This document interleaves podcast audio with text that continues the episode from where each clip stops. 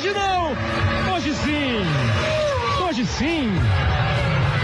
Para você que está navegando no Globoesporte.com, participando das plataformas de podcasts aqui do Globo Esporte, em todas as outras que a gente conversa, está começando mais um Hoje Sim.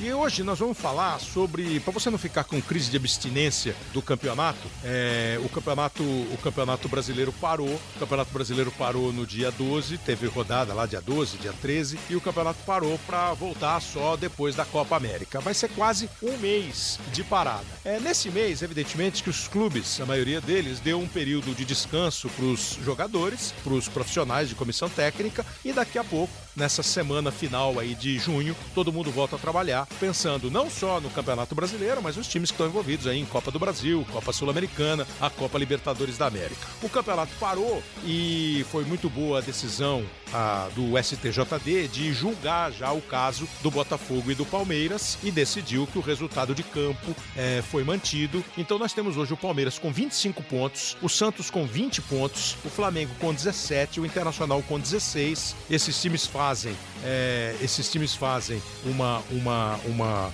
o grupo dos quatro e depois nós temos Atlético, Goiás, enfim. É, eu vou começar a conversar sobre a questão física é, desse campeonato. E para isso nós estamos recebendo o Valmir Cruz, que é o preparador físico do Corinthians, preparador de larga experiência internacional, nacional. Hoje o Corinthians ocupa a décima posição posição do campeonato com 12 pontos. Valmir, obrigado aí por esse período de folga ainda atender a gente aqui no nosso podcast. Tudo bem com você? Ô Kleber, legal falar com você. Nós somos contemporâneos, né, do, do é. colégio lá, do Maximiliano. e é sempre, é sempre bom falar com você. De vez em quando a gente se encontra, né, por aí, mas a gente não tem oportunidade de conversar. E vai ser muito legal poder conversar com você. Valmir, é, é, a gente ouve muito no, no futebol brasileiro ah, essa questão do ah, o calendário não ajuda, o pessoal tá cansado, a turma tá esgotada. Eu às vezes fico meio na dúvida, me dá assim, meio de campeonato paulista, o pessoal ainda não tá em forma. Aí começa o Campeonato Brasileiro, a turma tá cansada. É por aí mesmo? É difícil, é difícil é, um condicionamento físico como a gente pensa que há na Europa, que os caras depois da pré-temporada começam a voar e vão chegar lá no fim ainda em condição, sei lá, ou eles também reclamam de cansaço? Não, Kleber, é, assim, eu acho que a gente precisa colocar bem as coisas. É, a pré-temporada que a gente tem, você tocou bem em relação à Europa, é muito mais curta. Nós temos aí duas semanas, enquanto eles têm quatro, cinco semanas para se preparar para os campeonatos, né? uhum. né? Nosso calendário ele é muito apertado porque, veja só, em cinco meses de trabalho aqui no Brasil nós fizemos já 40 jogos, sendo que na Europa no máximo eles fazem 60 jogos. Isso não é nenhuma desculpa Tá? Claro. Isso é porque realmente os times grandes constatação, disputam, né? É, disputam campeonato regional, Copa do Brasil, Sul-Americana ou Libertadores, depois entra o Campeonato Brasileiro. O que acontece é o seguinte: às vezes a gente fala, pô, nós vamos poupar o atleta. O poupar não, é não é bem é isso, né? Deixa, é, ele não é ele deixar de treinar, né? E sim ele treinar o que ele está precisando. Entendi. Por exemplo, eu vou, vou falar uma coisa bem simples para vocês. O carro, a gente está com o tanque cheio, você começa a viajar, deu um tempo que a gasolina vai abaixando. E se você, na hora que estiver na reserva, o posto estiver muito longe, você pisar muito fundo, você não vai chegar no seu destino. O jogador é a mesma coisa, o desgaste é muito grande, então ele precisa parar para treinar, não para descansar. Então ele tem que fazer trabalho de força, trabalho de potência para justamente ele suportar toda essa temporada que ele tem pela frente. Agora, nesse caso que a gente está, o campeonato vai voltar dia 13. É, nós vamos ter jogos de campeonato, de competições, o mata-mata, as copas e tal. Nesse período vocês deram uma folga para os caras. Aí foi folga mesmo. Por mais que eles tenham saído com alguma orientação do que fazer, para não voltar com muitos quilos a mais, né? É, eles deram uma descansada. Esse recomeço agora, no fim de junho, é, é quase uma, uma pré-temporada? Ou, ou, é exagero dizer isso? É, é um pouquinho de exagero, né? Porque assim, a gente deu praticamente oito, nove dias para ele, para eles. É um tempo que você não perde muita coisa, né? Hum. A recomendação foi sim fazer algumas atividades, mandamos para eles uh, por WhatsApp treinos diferentes para quem está jogando, para quem não está jogando, né? Sendo uma coisa específica sim. de trabalho aeróbico, trabalho muscular. Tá? Isso foi uma sugestão que nós fizemos. Claro. É lógico que, junto com isso, a gente recomendou né, que eles fizessem algum tipo de atividade para não chegar é, um pouco abaixo dos que vão fazer essa fazer. atividade. Uhum. Então, é necessário que eles sejam hoje né? A gente que já é de uma longa data no futebol, hoje eles são muito mais conscientes, muito mais profissionais do que há 20 anos atrás, uhum. quando o pessoal realmente não se cuidava. Então eu acredito que eles devam, devam voltar aí num, numa questão de condicionamento bom, porque eles vão fazer atividade. Alguns atletas até me ligaram já na folga pedindo já para fazer alguns trabalhos mais específicos. Isso é muito bom, né? Porque realmente o atleta ele sabe ele necessita muito dessa parte física. Quem não faz isso realmente deixa a desejar e demora muito mais tempo, sendo que eles nós teremos aí um tempo aí já e praticamente essas semanas nós iniciamos dia 24, dia 29 já temos jogo treino, depois dia, dia 4, desculpa, amistoso, depois dia 4 teremos outro amistoso. Então é necessário que realmente eles estejam numa condição satisfatória para que a gente possa, nessa semana toda aí de trabalho, fazer aquilo que falta para a gente, né? Porque a gente fala, vocês têm tempo para trabalhar, quando tem muito jogo, reclama. É, quando tem é. pouco jogo, arruma jogo para fazer. Ou fala que né? falta ritmo. Então, Exatamente. Então, isso daí a gente planeja da melhor maneira possível para que a gente consiga ter todos os atletas numa condição muito boa para utilizá-los durante o, as competições. Então, de uma maneira geral, Valmir, nós podemos imaginar, assim, que esse período vai ser um período de ajuste, de um recondicionamento, que pode levar a temporada, que tem mais cinco meses praticamente, num bom nível físico, para que os treinadores possam é, melhorar o que eles estão a fim de melhorar na questão técnica, tática da equipe. É, esse suporte físico, você imagina que com essa parada e com esse período que vocês vão ter antes da bola rolar de novo, vai ser suficiente para isso? É, eu acho que vai ser um período bom, só que nós teremos é, mais para frente, como nós estamos fora da Copa do Brasil, uhum. praticamente nós teremos algumas semanas livres. Isso nos ajuda bastante, porque você consegue recuperar o atleta que está desgastado, uhum. você consegue dar uma carga maior para aquele atleta que fica no banco, que não vem atuando, que precisa está sempre treinando uhum. bastante. Então, acho que vai ser um tempo muito bom, satisfatório e no, no, decorrer da competição, com essa questão de a gente ter aí algumas datas livres, semanas livres, a gente vai conseguir realmente dar um, um, up, um up muito legal na, na, nessa questão física e, e, técnica e tática também, porque o treinador ele precisa muitas vezes treinar algumas coisas e não consegue, né? Pelo fato claro. de que o cara joga, recupera, joga, recupera, não tem treino, não tem tempo para fazer muita coisa, então esse tempo acho que vai ser necessário aí um pouquinho mais para frente também. Deixa eu perguntar outra coisa para você. O, o cenário ideal para um preparador físico, para um time, é que você tenha, por exemplo, num mês, você joga é, domingo, quarta, domingo, folga quarta, joga domingo, quarta, domingo e folga. Quer dizer, você ter pelo menos duas semanas cheias num mês de quatro semanas, uma, duas semanas sem jogo no meio de semana? Nossa, seria ideal. Eu falo isso porque eu tive uma experiência lá no Japão e era justamente assim. Uhum. Você fazia três jogos e descansava um outro, né?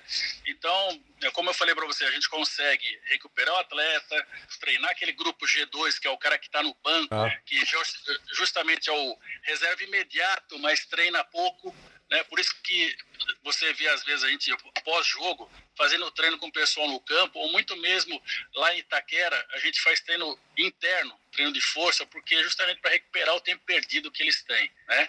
Então seria ideal você fazer seis jogos por mês. Nossa, isso daí se tivesse eu, eu estaria de joelho agradecendo. E deixa e para te liberar mesmo, agradecendo já a tua participação. O, o, o, o condicionamento físico hoje, no tempo você brincou do, do Max, né? O Max é um colégio que tem na Vila Madalena, onde eu estudei o final do segundo grau, o Valmir estudou também. Não vamos nem dizer quando foi, mas só que para quem conhece lá não tinha o Fórum de Pinheiros ainda, né?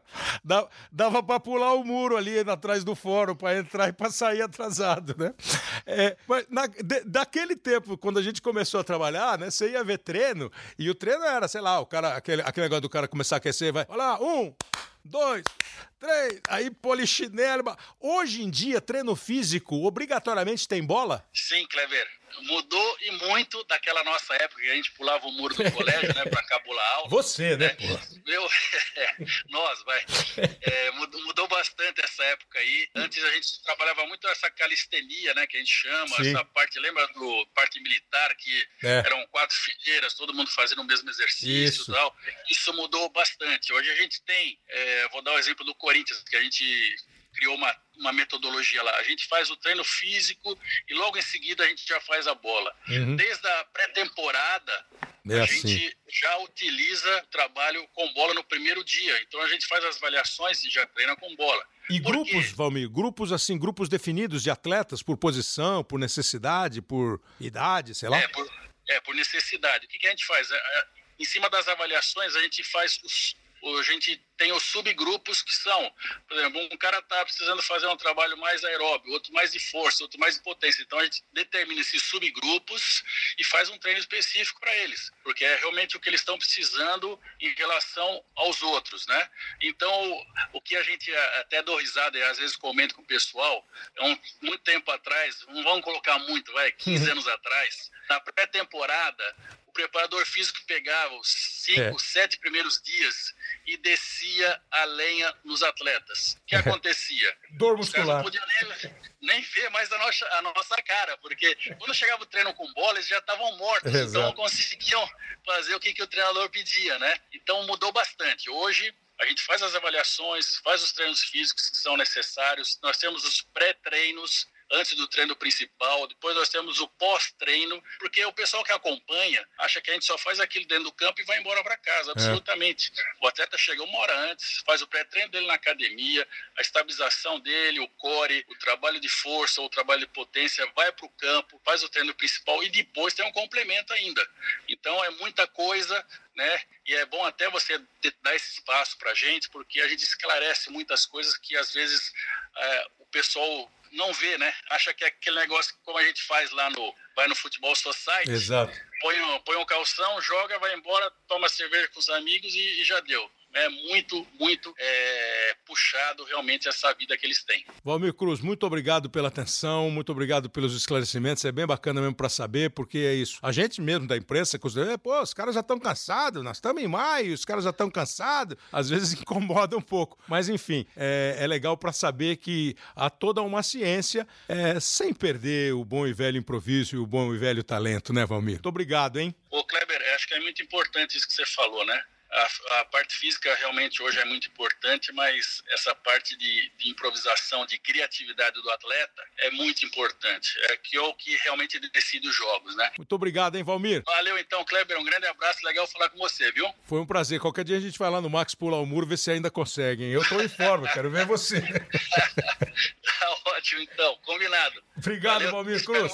Bom, depois de conversar com o Valmir Cruz, o preparador físico do Corinthians, vamos entrar um pouco mais na área, na área técnica dessa parada do Campeonato Brasileiro. É, muitos times, os, por exemplo, você pega o Palmeiras, está lá em cima. A gente já vai daqui a pouco botar um trecho de uma fala do Luiz Felipe, é, mas está muito bem. O Santos faz um ótimo início, vai manter, vai ter gás. Como é que vai ser essa preparação? E tem os times que estão numa situação um pouco mais delicada, às vezes muito mais delicada. Por exemplo, presta atenção nessa declaração aqui, ó. Depois a gente vai fazer um comentário é, sobre é, isso aqui que o professor Mano Menezes falou é, logo que acabou essa primeira fase do campeonato, essas primeiras nove rodadas passaram. Eu penso que o Campeonato Brasileiro vai ser o melhor Campeonato Brasileiro depois da parada da Copa América, porque todos dizem que vão melhorar, todos querem melhorar, então teremos um, um Campeonato Brasileiro extraordinário. Mas nós sabemos que não adianta só falar. Falar, nós, nós estamos falando bastante. Falar, nós estamos falando no nosso convívio no dia a dia, que vamos resolver, que vamos melhorar, que vamos mudar determinadas atitudes, mas não estamos conseguindo na prática fazer isso. Então não é hora de ficar falando muito, é hora de trabalhar para mostrar para as pessoas e para nós mesmos na prática que temos condição de fazer melhor. O Cruzeiro do Mano tem oito pontos no campeonato, ganhou duas, empatou duas e perdeu cinco. Mas é o Cruzeiro bicampeão da Copa do Brasil. É o Cruzeiro do treinador que há mais tempo dirige um time aqui. Podia fazer uma série de comentários sobre essa declaração do Mano, inclusive esse equilíbrio que ele tem de não, é, não, não prometer o que não dá para cumprir nem também dizer que não há esperança. Mas a gente achou um cara mais legal para comentar essa declaração. Mano Menezes, é, o campeonato não vai virar a liga inglesa, não, né? A Premier League, não, né? Oi, Kleber. É, a, a, a, a, observação foi em cima exatamente dessa, dessa expectativa de melhora quase que geral, né? Todo mundo se referiu à parada da, da para a Copa América, com pequenas exceções, quem está lá na frente não precisa melhorar, mas todos os outros acham que pode fazer melhor e que, e, e que tem uma tendência a fazer melhor. Mas eu disse que isso não vai ser só por, por uma intenção. Né? Lá, lá no Rio Grande do Sul a gente tinha um ditado que dizia que de bem intencionado o inferno estava lotado. Está lotado. Está lotado. Né? Então é, é, tem, que, tem que rever coisas importantes no nosso caso, é, entender perfeitamente o que, o que foi que aconteceu, para uma parada tão brusca em, em termos de rendimento. É, é, às vezes você pode até discutir a qualidade do jogo, um pouco mais, um pouco menos, mas o Cruzeiro sempre pontuou uhum. em qualquer campeonato que jogou, sempre foi uma equipe competitiva e a gente, num determinado momento, perdeu essa capacidade de competir, que é uma coisa que eu meus, meus times, minhas equipes nunca perderam. Você pode, você pode questionar e discutir outras coisas, mas a, a gente sempre competiu muito. E, e isso parou de acontecer.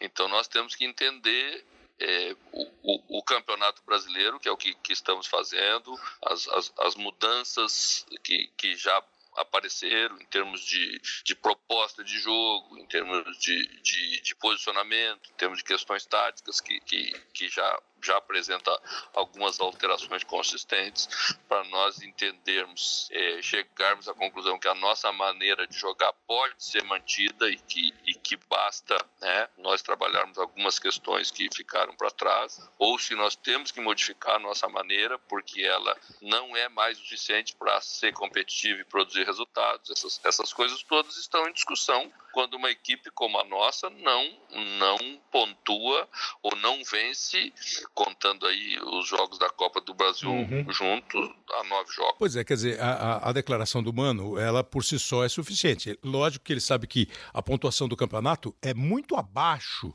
é, da, da possibilidade do Cruzeiro. É, mas o Cruzeiro está classificado para a próxima fase da Copa do Brasil e tem só um jogo contra o Atlético. E está classificado para a próxima fase, para as oitavas da Libertadores e pega o River Plate, né? Não é, não é jogo fácil. A pergunta mais banal, mano, é assim: o que aconteceu? E a resposta óbvia deve ser: se, se eu soubesse, não tinha acontecido, né? É, objetivamente é isso, né? Mas, mas a gente, a gente do futebol também sabe que algumas coisas influenciam diretamente na parte de campo. Ah, tem né? diagnóstico Cruzeiro, então já. O Cruzeiro vem passando por, por um momento muito difícil como clube. Claro. Né? Claro.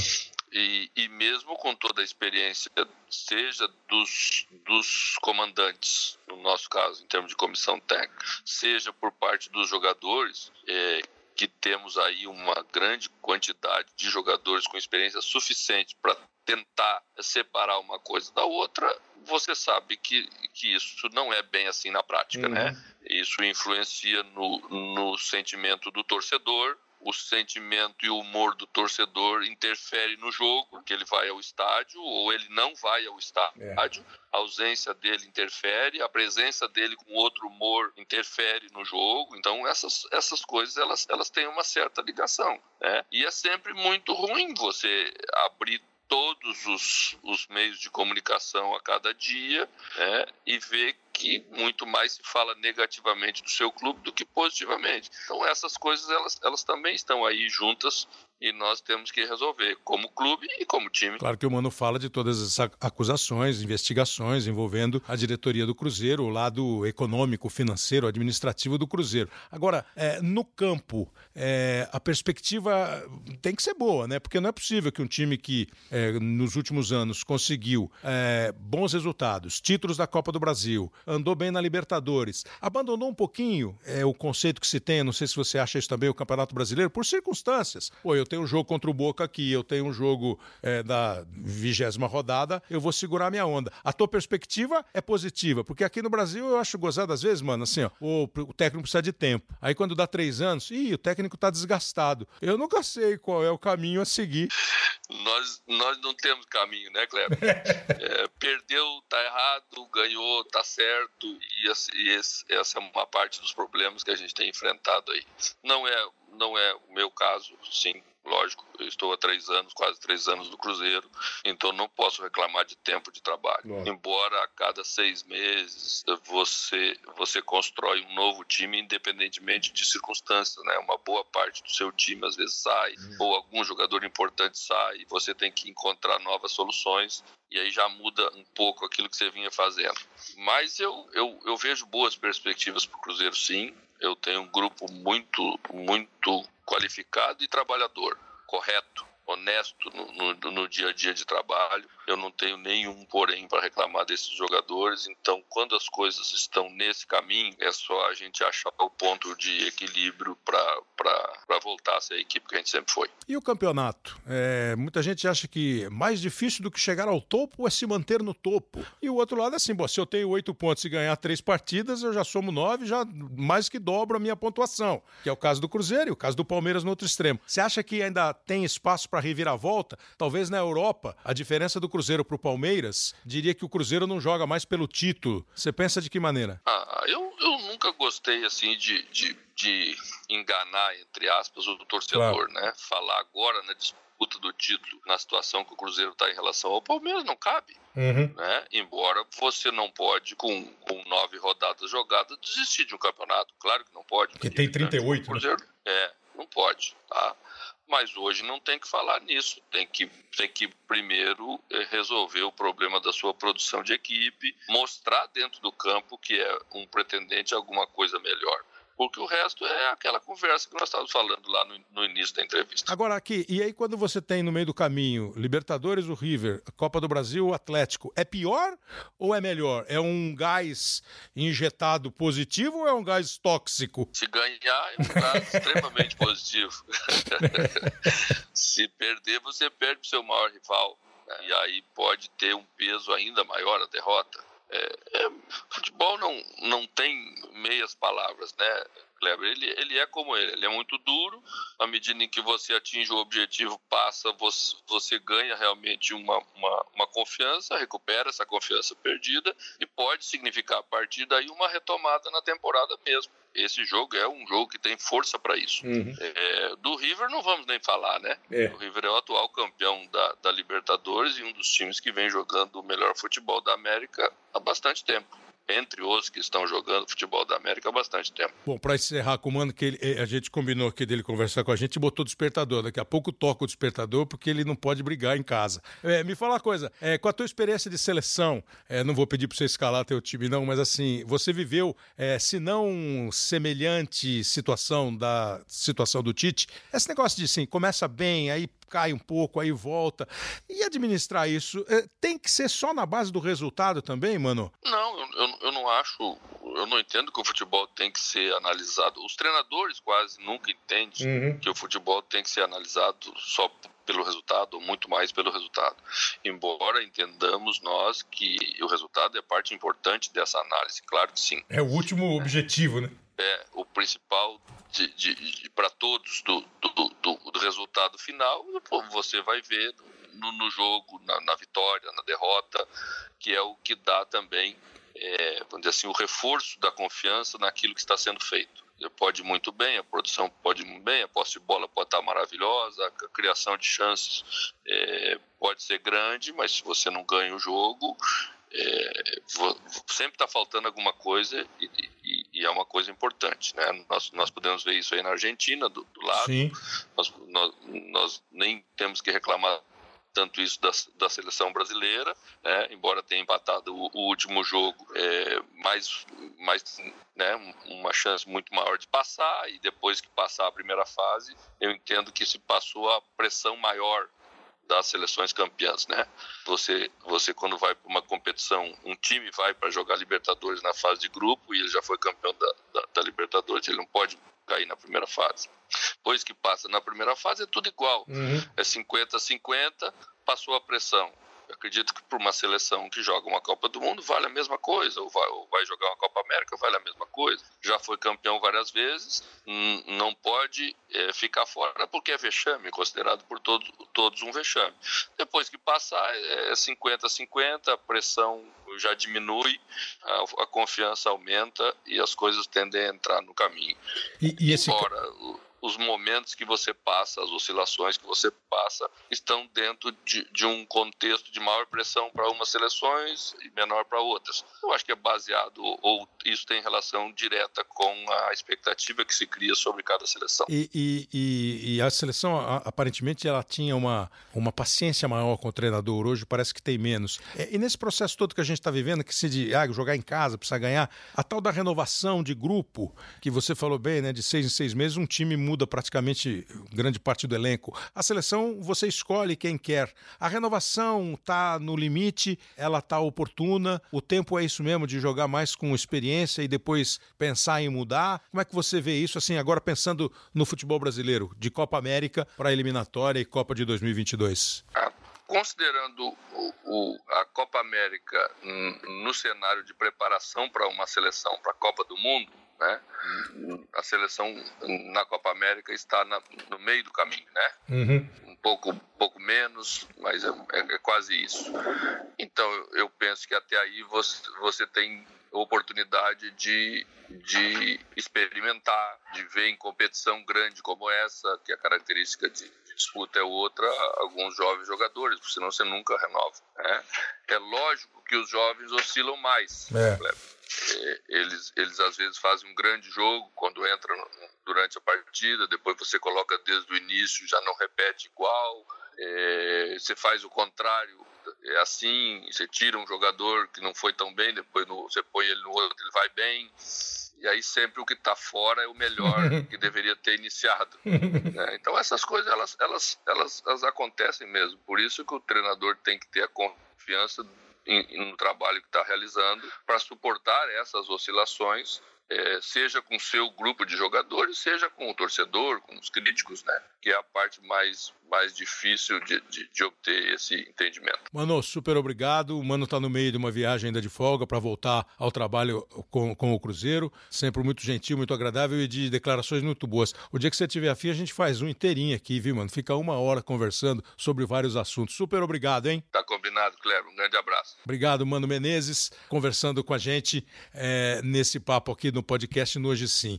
Bom, vou continuar essa conversa aqui. A, a, gente separou algumas declarações, tipo aquela que nós mostramos para o Mano Menezes, é, de outros treinadores, do Luiz Felipe Scolari, do Renato Gaúcho e do Fábio Carilli. Mas, e, e vamos agora fazer assim, essas declarações, é, elas foram feitas logo depois dos jogos que marcaram a nona rodada do campeonato e o final, né, da, da, da, da antes da parada para para a Copa América. E, e, eu vou conversar agora com um cara que ele tem uma experiência legal para falar com a gente, porque assim, jogou futebol, muito. É, foi seleção brasileira, Copa do Mundo, estava no grupo campeão de 2002. Aí começou a trabalhar como treinador. Então tem essa experiência de montar time, de passar por dificuldade, de precisar arrumar a casa, é, de viver os momentos mais interessantes. E hoje está aqui com a gente no Grupo Globo é, como um comentarista de muito talento, que é o Ricardinho. O Ricardinho do Paraná, o Ricardinho do Corinthians, aí o Ricardinho passou por outros clubes Santos, é, Atlético, e, enfim, é uma carreira muito extensa. Os cabelos brancos de Ricardinho mostram como ele é um profissional rodado. É, e ele está aqui com a gente. Fala aí, Ricardinho, tudo bem? Tudo bem, Kleber? Tudo bem, obrigado pela, pela descrição aí. Os cabelos brancos são familiares, né? Mas também de muitas é, preocupações, principalmente da época de treinador, né? Pois é. treinador é. não é fácil, não. Então, é, é, a mais, é, a mais, é a mais pancada mesmo. Não tem nem comparação a história de você jogar, é, ser titular, ser reserva, tomar vaia, fazer gol, ganhar abraço, é, ser criticado, de você ser o cara de escolher quem vai ser elogiado, criticado, fazer gol, ficar no banco. Ah, quando o cara para de jogar é, e começa a função de treinador, a primeira coisa é as pessoas falarem, poxa, é muito diferente. Aí a resposta é, é muito diferente. Não, não, é extremamente diferente. Quem está acostumado com a responsabilidade de ser atleta e depois passa a ser treinador, realmente é uma é, experiência é, muito grande, muito distante. Por mais que você continue no convívio do clube, hum. por mais que você continue é, no dia a dia, naquele envolvimento, planejamento, viagem, né? Praticamente você acha, ah, a, a vida continua a mesma, só mudou a função. É, mas essa mudança de função, eu vou falar para você, é quase que um universo de distância uma da outra. É, pô, imagina, né? Porque assim, é, quando você vai viajar como jogador, o cara te dá passagem. Quando você vai viajar como treinador, você tem que pensar como é que todo mundo vai viajar, para onde vai, quando vai e o que nós vamos fazer lá antes do jogo. Né? Não, e, e, se não ganhar, o cara também te dá a passagem, mas aí dá a passagem para você ir para tua casa. Né? É. Porque também continua recebendo a passagem se não ganhar. Mas é isso, é isso. É, é uma. É, exige um preparo muito grande. A experiência, a experiência como atleta, ela é extremamente valiosa desde que ela venha agregado a, ao preparo, ao estudo, ao, ao saber uh, executar a função, ao saber é, administrar. Uma coisa é você participar do grupo, a outra é você comandar um uhum. grupo. É, é, é, muito, é muito diferente. Agora, lógico que a experiência de vestiário, a conduta com os atletas, é, a questão de, de, de, de, vivência mesmo, ela, ela conta muito. Ela conta muito, ela é essencial em muitos momentos. Agora, você precisa é, ter agregado o preparo, né, ao, ao, estudo, a saber a profissão. Não é, não é simplesmente parei e vou assumir essa função porque eu me sinto preparado, porque tem dificuldade. Tem dificuldade do início, porque se você é um atleta de, de ex-atleta de sucesso, que ocupou espaço na profissão, é, dificilmente você vai começar no mesmo nível como claro, treinador. Claro. Então, você tem que entender isso, né? E, e, esse entendimento ele passa por dificuldade, dificuldade é. de você poder contratar. É quase virar poder... juvenil de novo, né? É quase que você iniciar de novo como juvenil, exatamente, porque você é, tem que passar as etapas. E é importante você passar passar essas etapas para o aprendizado, para a experiência, para o acertar e errar que faz parte desse processo, né? Você vai tomar, sempre tem que acertar mais do que errar, mas faz parte do processo você acertar e errar. É uma, é uma, você começa de novo, né? E aí você tem que ocupar o seu espaço na nova, na nova profissão. Agora me fala uma coisa, é, comentarista então é uma molezinha, vira pedra só ou, ou, aí, ou, aí, ou, é um, aí não, aí já é uma, aí já é uma outra etapa, é. aí já é uma outra etapa que, que o fato e, e esse é, um, é um, uma opinião que eu tenho desse um ano e pouco que a gente está aí junto na TV e no Grupo Globo. É, é, a experiência de ex-atleta ela é também é muito valiosa, é muito importante. Uhum. Mas o desafio, o desafio do ex-atleta aí é, não é quando a gente vira comentarista, não é o entendimento do jogo. Até porque as funções e, e a questão da, da tática, você, eh, eu, por exemplo, executei muitos anos. A ah. questão está de como passar para as pessoas que estão te acompanhando. Bem interessante. É, é, é, um, é um ângulo de visão, é, um, é um, um poder de observação seu, uma preocupação de observação essa, essa sua, que vai te ajudar, evidentemente, né? Tirar isso aquilo. Agora, é, entre nós aqui, eles não estão ouvindo, nenhum desses colegas aí ouve. É, você achava que jornalista que trabalha com esporte entendia menos de futebol e hoje você acha que entende um pouco mais? Ou os caras não entendem nada mesmo? Tirando eu e você, evidente. Não, não, não, mas eu, eu sei puxar o, o saco de ninguém, é, porque eles não precisam e nem fazer média. É, eu acho que a gente tem uma, uma assim, um, um nível de profissionais ali, de entendimento, cada um com a sua característica, e eu acho isso importante. Acho que é importante você respeitar a característica é, é, do profissional. Que nem time, né? É, que nem time. Não adianta, porque. E outra coisa, a partir do momento que você começa a discutir opinião, é, você foge do assunto principal. Claro. Então a gente não tem que discutir opinião, a gente tem que dar opinião. Eu tenho, de repente, uma opinião, você tem outra, de repente o LED tem outra e assim vai. Claro. Mas é, é, sobre aquele fato. E não ficarmos discutindo. Eu não posso nunca tentar te convencer de que a minha opinião é melhor do que a Exatamente. sua. E eu acho que nesse sentido, é, a gente ali, é, nos, nos, nossos programas e, e nas transmissões, a gente faz isso muito bem, porque é, é, existe sempre um, um, respeito muito grande em relação à opinião, seja contrária ou não, mas um complemento de opinião. E, e eu vejo sim que o pessoal tem uma análise muito legal. Eu não, assim, eu, eu, eu não me surpreendi, entendeu? Em relação ao convívio, em relação à visão dos profissionais desses todos aí que a gente falou. Pelo contrário, eu já tinha, eu já entendia isso. E eu acho que cada um tem a sua, a sua característica. A gente respeita isso. Agora vamos fazer, vamos dar opinião então sobre o Campeonato Brasileiro, porque eu estou fazendo aqui esse podcast hoje, Ricardinho, falando exatamente sobre é, a parada do Campeonato Brasileiro, para não deixar o torcedor muito com saudade, com crise de abstinência do Campeonato Brasileiro, né? Ficar lembrando que o campeonato daqui a pouco está aí de volta. Não só o brasileiro, mas vem aí a Copa do Brasil, vem aí a Libertadores. É, a gente já conversou com o Valmir Cruz, o preparador físico do Corinthians, que falou sobre é, essa volta. O jogador tem uma recomendação de, nessa semana de descanso, não abusar, não deixar de fazer alguma coisa. É, aí, e vai voltar e vai ter um tempo outro para recuperar o que foi desgastado, para dar uma ajeitada e seguir até o fim da temporada, mesmo sabendo que vai ter um calendário recheado. Depois, o Mano Menezes, o técnico do Cruzeiro, é, reconhecendo, obviamente, o momento ruim do Cruzeiro, a pontuação baixa, mas ele brincou assim na declaração que a gente colocou assim: parece que vai voltar todo mundo jogando o fino da, da bola, né? Vai virar o maior campeonato do mundo. Uma coisa é querer, outra coisa é conseguir fazer. Então nós vamos pegar, vou usar agora o comentarista e o observador de futebol Ricardinho para a gente comentar. Vamos começar pelo Palmeiras. O Luiz Felipe Scolari mandou essa aqui, ó, é, depois do último jogo do Palmeiras. O Palmeiras ganhou do Havaí, né? Aí o Palmeiras é, teve confirmado o resultado do jogo contra o Botafogo, então hoje está 25 a 20 para o Palmeiras. Tem 25 pontos o Palmeiras, tem 20 pontos o Santos, que é o vice-líder. Filipão tá nesse raciocínio aqui, ó. O aproveitamento foi muito bom. É, eu posso dizer a vocês que dentro daquele, daquele cronograma que nós fizemos de aproveitamento, hoje já está com um ponto, um, dois pontos melhor do que aquele que a gente havia planejado. E a gente havia planejado uma situação muito boa. Portanto, esta situação é interessante, mas para quem quer ganhar um campeonato, tem que brigar sempre, lutar sempre até o final para conseguir alguma alguns pontos a mais do que nós imaginávamos para ter um, uma sobra em determinados momentos. Eu vejo um time na Europa que pode ser que eu esteja sendo eh, esteja errado nas minhas observações. Eu vejo um time como o Liverpool jogar, nós jogamos como o Liverpool, reto, para frente. É, não tem o tic-tac.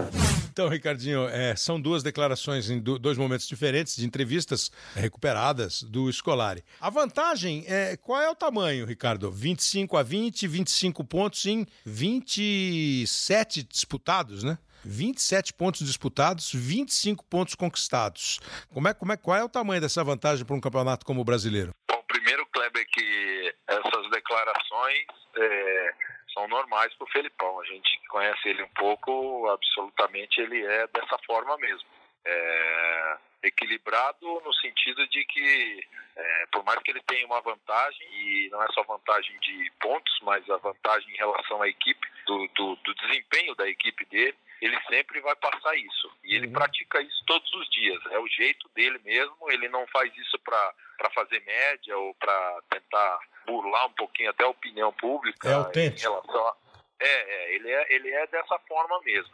Acho que a vantagem do Palmeiras, ela, ela nesse momento, é, ela se traduz nesses números. Eu acho que o Palmeiras é, jogou essas primeiras rodadas para ter essa pontuação mesmo em relação aos adversários. Acho que em relação à preparação da equipe, ajuste da equipe, jogo, é, alternativas de, de, de opções de jogadores, o Palmeiras está à frente de vários clubes mesmo, né? montagem do elenco, opções do elenco, e isso está é, tá se traduzindo em números.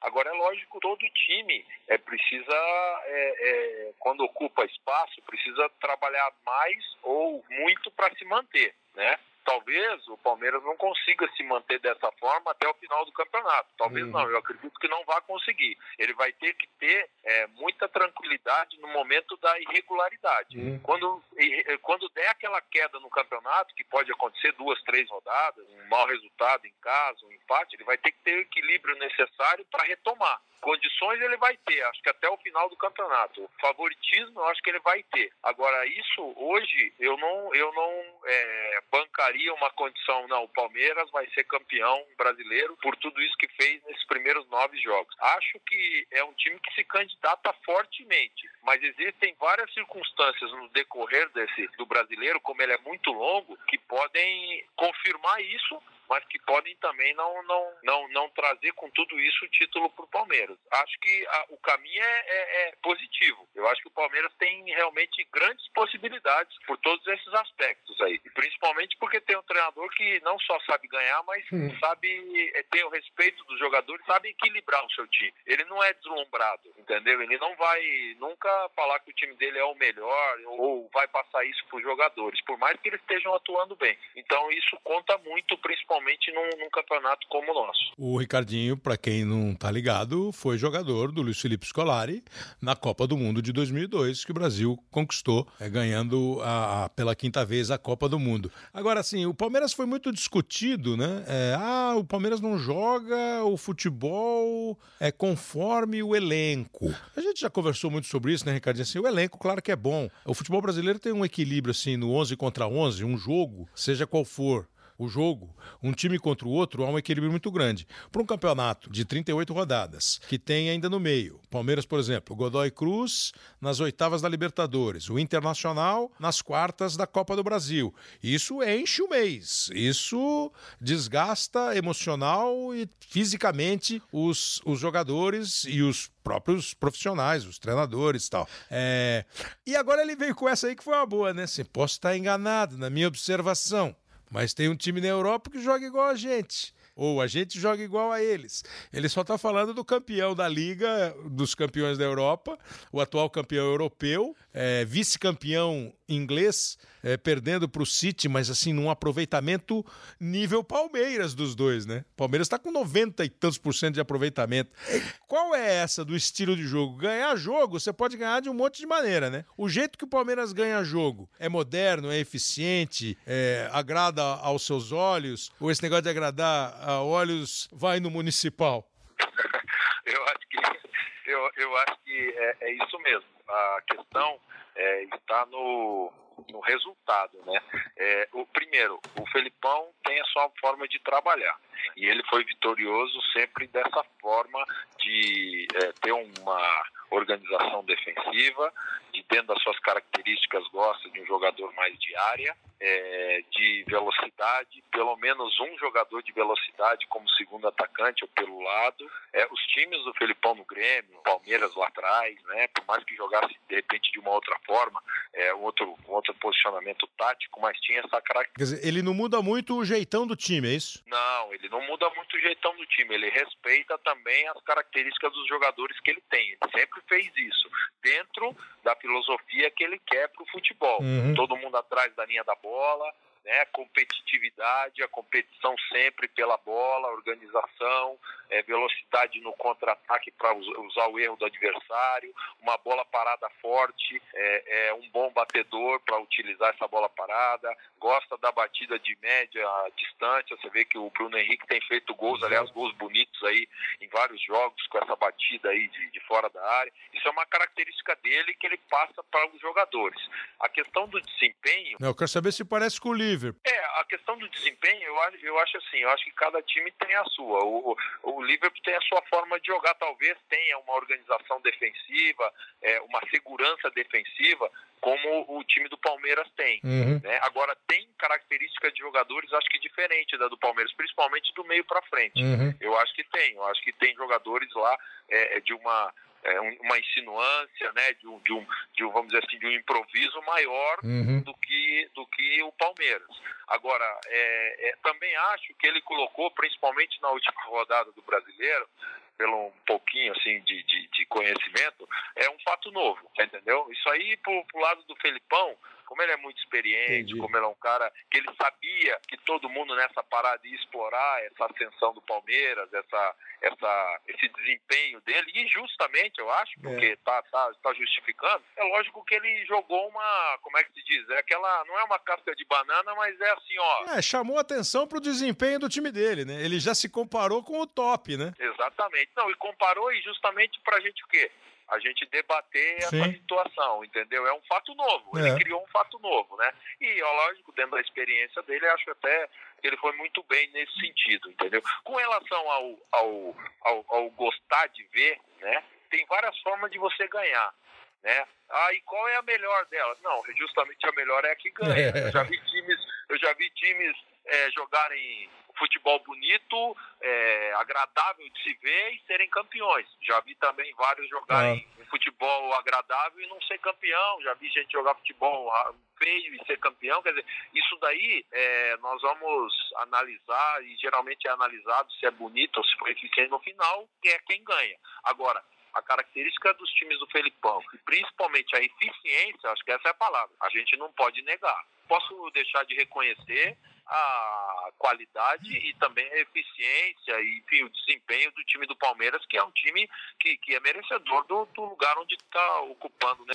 É, lógico esse, essa brincadeira, não é brincadeira, mas assim, é, em comparação com o Liverpool, você falou um negócio legal. Tem uma estrutura defensiva muito boa, é, o Liverpool tem. É, um, um, um, o Palmeiras tem uma boa movimentação ofensiva, mas o Liverpool talvez tenha assim. Não é comparar jogador, mas é o que você falou, tem aquele um contra um mais, mais acentuado, né? a, aquela entrada do, do Salah e do Mané pro, pro meio da área, o, o Firmino sai. Talvez, mas o que eu acho que ele quis dizer mais naquele negócio, eu pego a bola e rapidamente chego ao ataque. O Liverpool talvez é, mescle mais, né? Um toque de bola com essa jogada objetiva. E o Palmeiras seja mais objetivo mesmo, até pelo conceito do, do, do.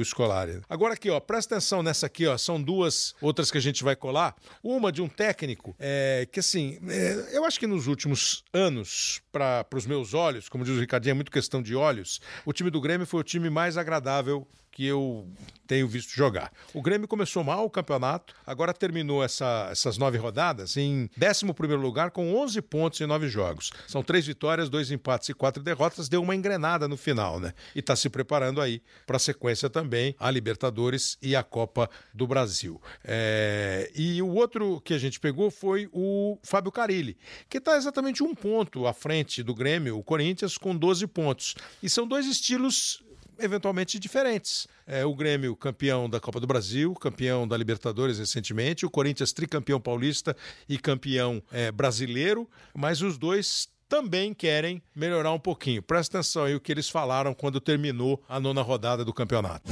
Essa parada vai ser boa em todos os sentidos, para a gente poder treinar parte tática, para a gente treinar a parte física, para a gente recuperar os jogadores, para a gente treinar tudo, principalmente o momento que o Grêmio vive, ou estava vivendo, digamos assim, no Campeonato Brasileiro. Essa parada vai ser ruim para alguns clubes que estão lá na frente e vai ser ótima por, por alguns clubes que estão lá atrás e principalmente com, com jogadores entregues ao departamento médico. A respeito da parte ofensiva, é, a gente está tendo essa dificuldade desde o começo do ano. Essa vai ser minha busca agora de, de melhora na questão agora dessa parada Copa América, onde a gente vai ter aí é, uns 20 dias de trabalho, mais ou menos. Essa vai ser minha busca de melhora.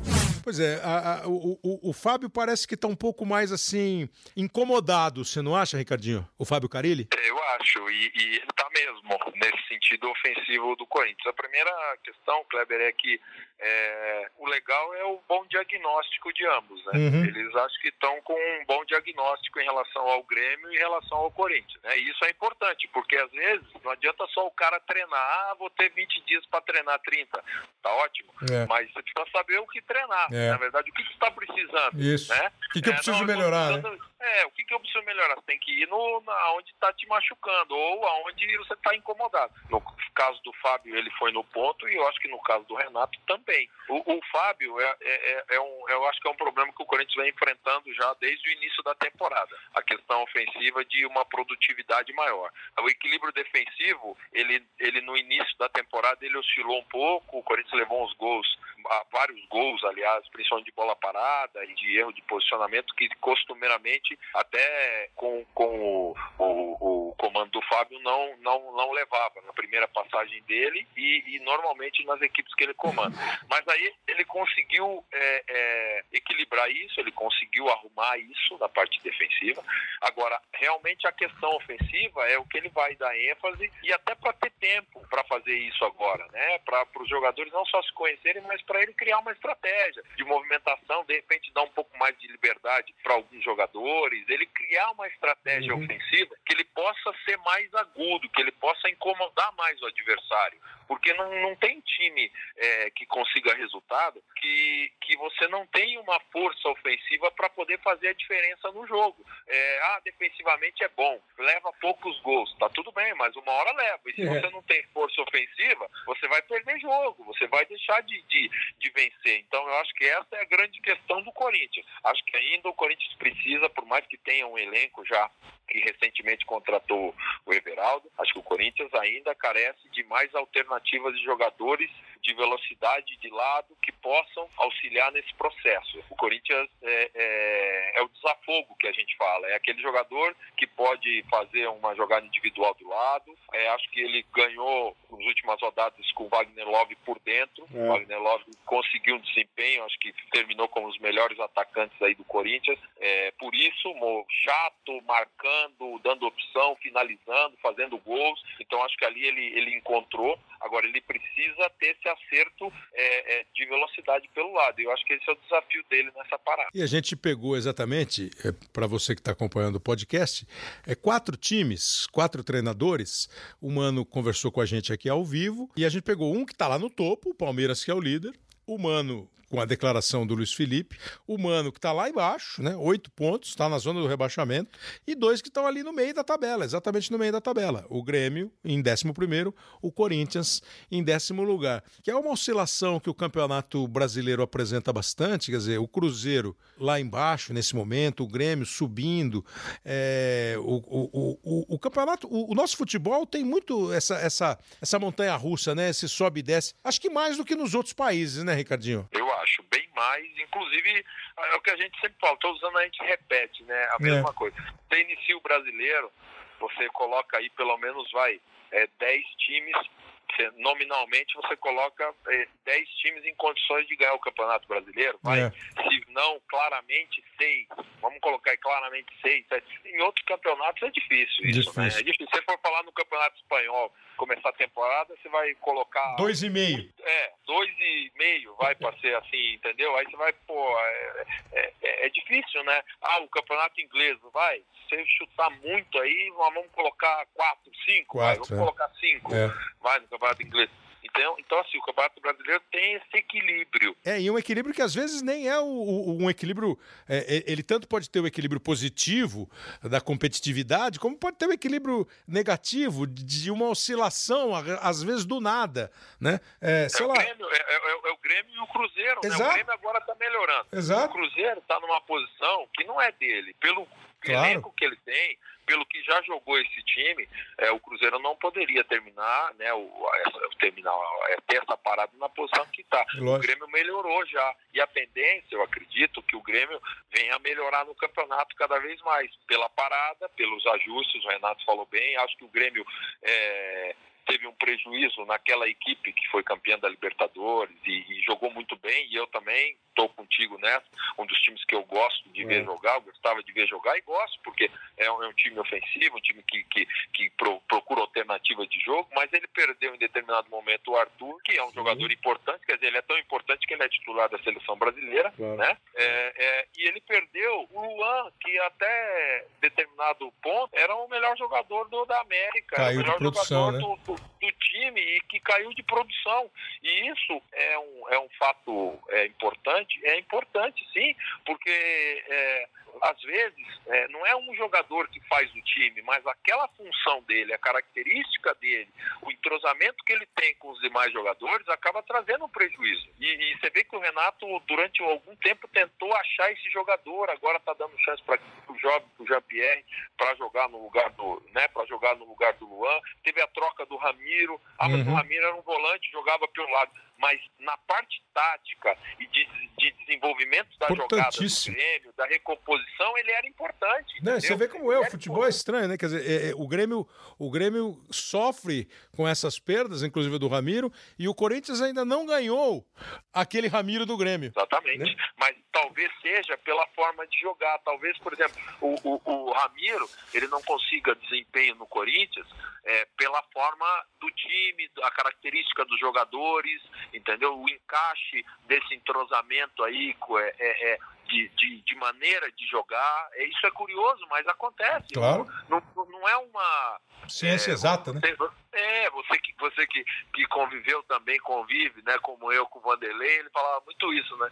É, o time não é, você não bota num tubo de ensaio lá, dá uma mexidinha lá na tal e sai o time pronto, por mais que você tenha bons jogadores. Você tem que ter um trabalho, você tem que ter continuidade, repetição, é, é, conversa, é, treino junto, né? E, e, eu acho que passa por aí, mas acredito que o Grêmio vá, vá continuar nesse crescimento aí no Campeonato Brasileiro, porque tem time também para isso, tem bons jogadores, tem, tem time para isso. O Cruzeiro vai melhorar também. Eu não acredito que o Cruzeiro vá, apesar de que eu acho que os problemas fora do campo, isso. é, por incrível que pareça, tem influenciado muito no desempenho do time. É, o Mano mas, falou mas isso. O, o, dirigente não joga, né? Não, o dirigente não joga, mas ele, Ambiente, ele é né? a referência, né? Ele é a referência, existe a, o problema da parte administrativa, parte financeira que acaba é, escorregando, acaba refletindo no jogador, né? O, o, jogador acompanhando todo esse processo, né? De, de, de, de problemas administrativos, então é, eu acho que um time de de futebol, Kleber, para mim é sempre o, o, final da frase, sabe? O final da frase. A frase começa lá em cima, na parte administrativa, em quem, em quem é, dá o rumo para a conquista. Qual é importante? O que nós precisamos conquistar?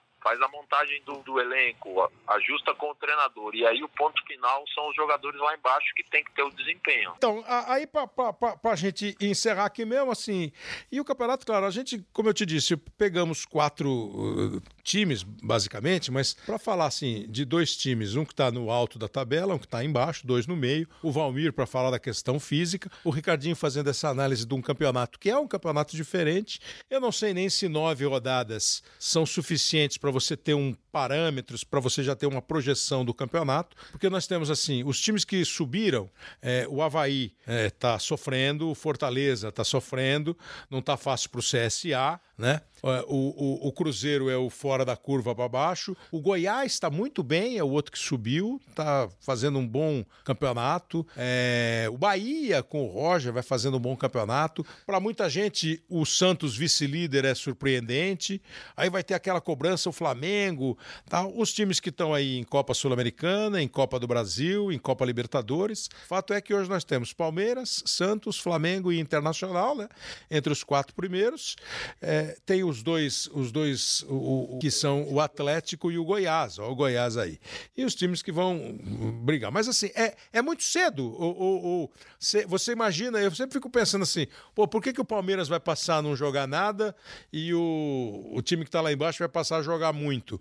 É muito cedo ou o desenho já está feito? Não, eu, eu acho que é cedo para algumas coisas, para algumas análises, mas outras é, não são definitivas, mas eu acho que não, não, não, não vão mudar muito.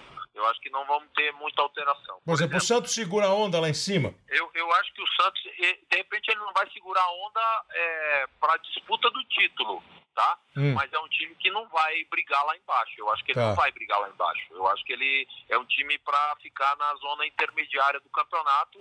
Vai ter, vão ter momentos de grande alegria, satisfação, desempenho e vão ter outros momentos de dificuldade. Algo que já aconteceu é, nesse início de temporada já.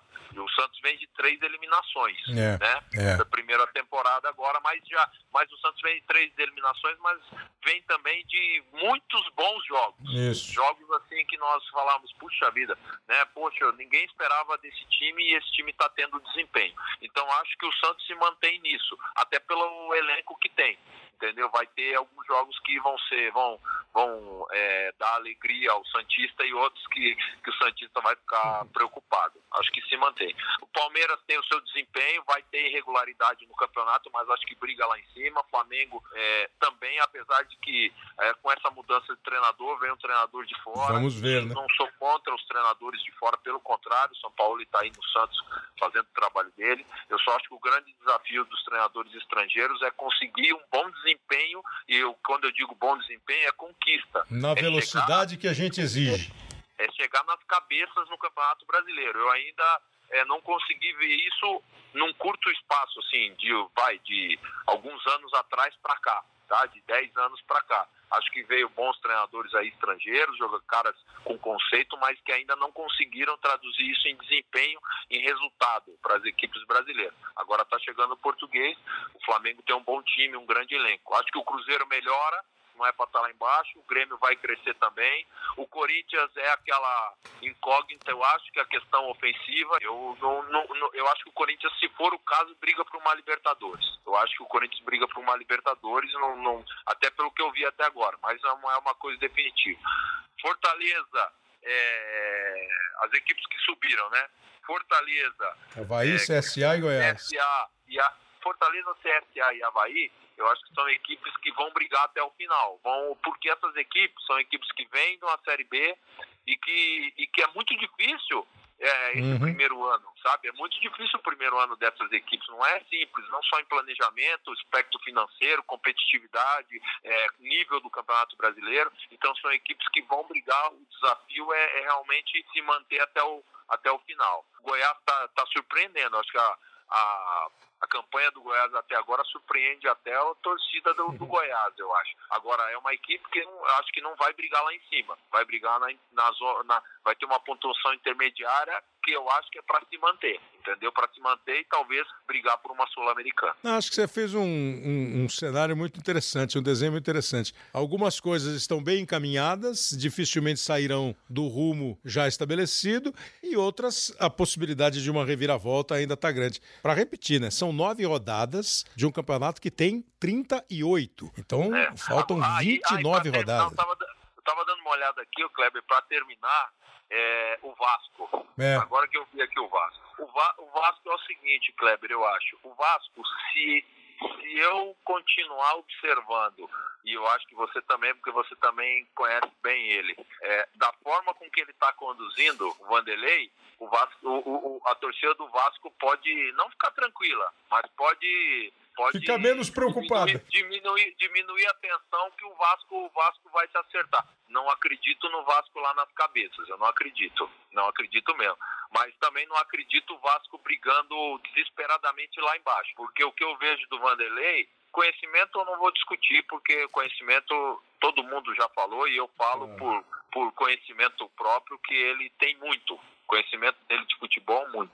Agora, a condução dele, questão da condução dele, eu vejo as entrevistas que ele teve até agora, desde a chegada dele no Vasco, são muito interessantes. Eu vi, eu, eu, eu, eu vejo o Vanderlei de algum tempo atrás, nas entrevistas, é. sabe? Eu vejo ele, comentei isso com algumas pessoas mais próximas, eu vejo o Vanderlei é, da, de antigamente. E aí com o conhecimento que ele tem, que ele nunca perdeu. Ele nunca perdeu. Ele sempre conheceu bola, conheceu o jogador. Ele, ele, ele é um cara é, diferenciado nesse aspecto. Então, o Vasco pode não ficar tranquilo, mas pode se acalmar a torcida do Vasco, que eu acho que ele está no caminho certo. Obrigado, Ricardinho. Acho que traçamos aí um bom, um bom plano de voo para o campeonato. Essa parada, as questões de descansar, recuperar fisicamente, mais do que recuperar, preparar para a sequência. Esses diagnósticos que os técnicos fazem, como disse o Ricardinho, treinar todo mundo treina. O que treinar, o que melhorar,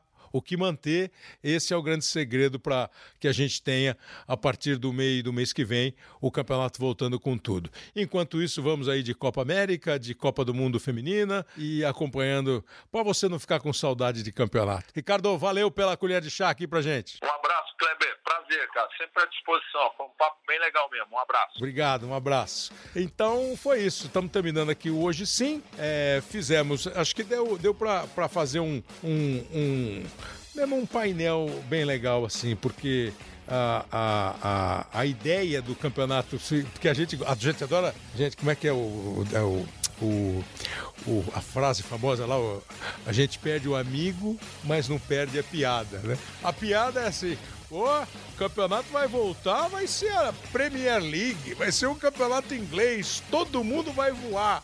Aí o cara mais cáustico, é, você fica dando tempo para treinador trabalhar, Aí os caras voltam, o time não joga nada e eles perdem o emprego. Pô, vai reclamar de falta de ritmo, cansaço não dá mais. Mas é evidente que é uma parada que pode fazer bem, aquela primeira frase do Renato, é, vai fazer bem para todo mundo. É, e tomara que todo mundo aproveite o fazer bem. Então estamos chegando ao final aqui do nosso Hoje Sim dessa semana. Se você gostou, pode falar com a gente, pode interagir com a gente, é, dar sugestões que você quiser, opinião o Hoje Sim é aqui no globesport.com/barra podcast você também ouve no Apple Podcasts, no Google Podcasts, no Pocket Casts e agora também no Spotify. Presta aquelas mensagens aqui, o Léo M. Machado é quem faz a produção do programa.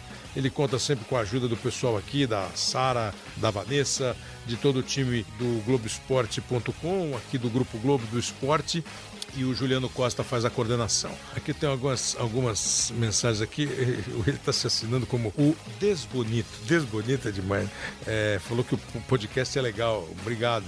Gostou do, gosta do podcast. Também o Luciano aqui dando uma mensagem positiva. É, o Marlon é, falou do, do que a gente fez com o Romário, que foi um papo bem legal mesmo com o Romário. Então você pode mandar ver as mensagens. Se tiver alguma coisa que não está gostando, também manda, que eu não fico triste, não.